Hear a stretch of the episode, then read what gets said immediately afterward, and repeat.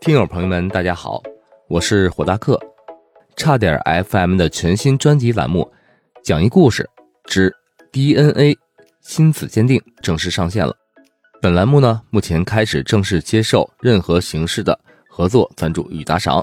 同时，如果您喜欢本栏目，也欢迎给本栏目订阅、点赞、转发。希望啊，你们能带着家人和朋友一起来收听本栏目。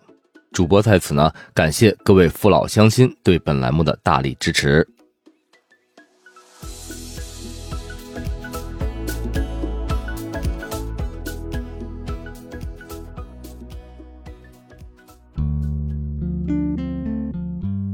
大家好啊，今天啊，我们来讲一个新的故事。这个故事啊，也分成上下两集，分别是一个男闺蜜还有一个女闺蜜的故事。所以呢，今天我们先来讲讲啊这个女闺蜜的故事。事件的委托人呢是一个二十岁左右的女孩因为她是个富三代，所以啊，我们在故事里就简称她为小桂。小桂呢个子不高，脸圆圆的，胖嘟嘟的，有点啊像那个日本的乒乓球运动员福原爱。她是那种看起来有点可可爱爱的哎那种小姑娘。那天下午啊，天下着大雨，这个姑娘没有带伞。虽然车呀停到了鉴定中心对面的停车场，但是从停车场到中心大门，短短的一路上，她的全身就已经被雨淋透了。看到她的窘态，大宝赶忙到后面的储藏室，拿了一条消毒过的干毛巾递给了她。他简单擦拭了下脸上和头发上的雨水，就急忙的问：“医生，我是昨天跟您咨询过的小贵，嗯，我不是当事人，但是我是其中一个当事人的直系亲属，那这样可以鉴定吗？”大宝习惯性的询问了他和当事人的关系，结果小贵啊扭扭捏捏的，半天。也说不出来个所以然，因为当时外面啊还有别的客户在等着，所以呢，大宝就跟他建议说啊，让他先考虑一下，考虑清楚之后，哎，如果呀有什么难言之隐，你可以以后再来。这小贵听了大宝这么说，就显得有点着急了，稍微一顿之后啊，他就说道：“那个当事人是我爷爷。”咱们这里啊，先普及一个名词。一般呀，来到鉴定中心委托大宝他们做鉴定的，他们称作委托人；而鉴定的对象，他们则称作当事人。这大宝从事亲子鉴定这一行十年左右，遇到过各种各样的年龄层的当事人。这次做的鉴定啊，不算是年龄最大的，但是。却是年龄差最悬殊的一个。小贵这个案子里的当事人之一，就是小贵的爷爷，当年已经六十三岁了，而当事人的另一方，却是只有一岁的孩子。也就是说，小贵这次是来帮自己六十三岁的爷爷和一个有可能成为自己姑姑的年仅一岁的小女孩来做鉴定的。第二天啊，这结果出来之后，不出意外，小贵喜获一岁姑姑一枚。他呀，当时在办公室里立刻就大骂了起来，他的目标直指他嘴里那个贱人，说这个贱人简直欺人太甚，不得好死。而大宝使尽了浑身解数，费尽了力气，终于才把他的情绪稳定了下来。本来这小贵还觉着家丑不可外扬，准备检测完了之后啊，就赶快回去。结果在休息室啊，小贵接到了一个电话，电话的那头估计就是他嘴里那个贱人。两个人在电话里就开始吵了起来，吵得不可开交。吵到最后啊，这小贵气急败坏的，差点就把手里的苹果手机给砸在地上。这大宝见势不妙。赶快就进去劝了几句，他原本的意思是想让小贵平静下来之后，哎，好好的把这事儿了了。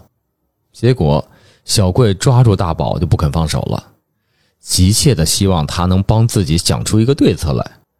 所以啊，小贵就一股脑的把自己这个故事的前因后果给大宝讲了。怎么回事啊？原来这个小贵啊，有一个年龄相仿、从小玩到大的闺蜜。但那个女孩啊，家境一般，比小贵的家里差了很多。这故事里啊，我们就称那个闺蜜为小平。小贵和小平的感情特别好，小时候经常在一块玩，大家呀都说他们好像亲兄妹一样。高中的时候呢，因为父母工作的原因，小平离开了他们一起生活的地方，来到了另一个城市。虽然相距很远，但是两个人在读大学的时候还能经常到对方的学校互相探望，所以啊，她们姐妹的感情并没有因为距离而变化。小贵的家里呢有一个比较大的家族企业，资产雄厚，属于那种大多数人啊都特别羡慕的家庭。而小平的家庭就是那种一般的工薪阶层，虽然衣食不愁。但是和小贵的家境比起来啊，却是远远不如。这种家庭的差距感啊，在年纪小的时候不是很明显，可是，在读大学之后，就一点一点的显露了出来。因为有的女孩她喜欢攀比，哎，有这种小心思。小平看着小贵啊，穿的用的都是名牌，出去吃一顿饭呀，就是大几百块。再看看自己。那些钱都快赶上自己一个月生活费了，这小平的心里啊，就开始渐渐的有了这种不平衡的感觉。这缺根筋的小贵啊，却没想这么多。哎，每次呀，他到小平的学校玩是他花钱，小平呢去他那边找他也是小贵花钱，而且每次花的还都是大手大脚那种。两个人玩的还特别尽兴，特别开心。但是小贵从来没有想到，这些东西在小平的心里，慢慢的使他产生了嫉妒，而这种嫉妒心越来越大，越来越强。小平大学学的专业是酒店旅游管理，到了大四面临实习单位选择的时候啊，小平给小贵打了个电话。想让小贵在自己家的公司里给他安排一个岗位，让自己去实习。虽然小贵家的公司经营的项目和什么酒店旅游管理八竿子都打不着，但是呢，闺蜜求到了自己头上，哎，她也不好拒绝，所以小贵啊，也就委托自己的爷爷，给小平安排了一个实习生的岗位。还交代了爷爷啊，多多关照关照小平。而这小贵自己呢，就去了父亲负责的一个子公司去实习。这两个公司都在一个城市，所以他们俩又可以在一个城市生活了，关系呢自然就变得更加亲密了。三天两头的，他们俩都凑到一块儿逛逛街呀、购购物啊什么的。这原本还是很正常，但是小贵奇怪的是。这出去一直很少主动花钱的小平，突然从有一天就开始变得大方了，总是抢着付钱。他身上穿的、用的也越来越上档次，而且啊，小贵目测这些东西还都是正品。虽然小贵感到了有一些奇怪，但是他自己脑补啊，可能是小平的父母在外面赚到了钱。所以他也没有什么怀疑，就这么过了大半年。之后有一次，两个人在逛街的时候，这小平啊突然说：“嗯，我因为工作关系，嗯，表现的还不错。董事长就是你爷爷，给我转正了，而且转正之后要把我调到外地的一个分公司啊去锻炼，可能会负责一些具体的事务。”小贵自然很高兴闺蜜能成长，她就问小平：“你会被调到哪儿去啊？”这时候，小平却有些闪烁其词。小平说：“这些具体的事儿，要等到事情落定之后，才能再告诉小桂。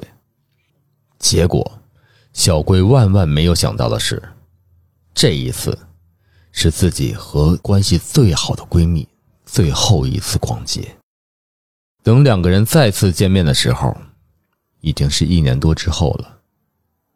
小平被小贵的爷爷调到了一个城市，小贵几次想联系小平，说出去玩或过去找他，都被小平各种理由拒绝了。而半年多之后，干脆，他的手机号也注销了。小贵联系不上小平，他各种心急如焚，生怕这小平啊在外地出什么岔子。他最后实在没有招了，就去问自己的爷爷。而他爷爷反倒劝说小贵啊不要太担心，这小平啊有很多很重要的工作任务要完成。没事儿啊，这工作任务完成之后啊，就会回来了。这小贵啊，得知了小平具体的下落之后啊，也终于放了心。只是很好奇，这小平会去完成公司安排的什么重要任务啊？带着这种好奇，小贵一等就是一年多。而一年多之后，他终于知道了这个任务的真相。留给他的结果，只有五雷轰顶和欲哭无泪了。现在大家都应该猜得出来了，小平这个公司任务，就是给公司的董事长生孩子。哎，没错，这个孩子父亲就是小贵的爷爷。原来每次小平在和小贵聚会之后啊。小平都会特别特别的羡慕小贵这个富三代的身份，因为他能随心所欲，一掷千金。这种虚荣心加嫉妒心，促使啊他内心迫切的想追求这种豪门的生活。但是身边的有钱人，他唯一认识的只有小贵，而他见过几次小贵的爷爷，六十多岁，特别有涵养的一个老人。丧偶之后呢，也一直没有结婚。他想，如果要快速的过上豪门阔太太的生活，自己只有这么一个机会。小平处心积虑的想让小贵给他安排进公司，成功了之后，他便用各种手段吸引小贵的爷爷注意。一个丧偶的老人，平日里生活又是很孤独，对吧？很难经受得起这么一个妙龄少女的关怀和挑逗。很快，这个老爷子就被攻克了。就这么着，时间过去了几个月，小平怀孕了。为了不让家里知道这件事儿，小贵的爷爷就安排小平去其他的地方生小孩等到小贵再次见到小平的时候，她已经完全不知道。如何去面对这个已经由闺蜜升级为奶奶的女人了？她抱着最后的一丝希望，小贵偷偷的带着爷爷和小女孩的剪裁来到中心做检定，但结果最终没有让他如愿。小贵自然是很气愤的，倒是他的父亲默默的接受了这个事情。谁能想象？一个商场沉浮了十几年的中年男人，他内心的思虑是什么呢？但是大宝的直觉告诉他，这件事儿，在这个中年男人的心里，应该不会就这么作罢了。好了，那今天的故事就讲到这里。一个是自己最最崇敬、最最爱的人，一个是自己曾经最最亲近、最最要好的闺蜜或朋友。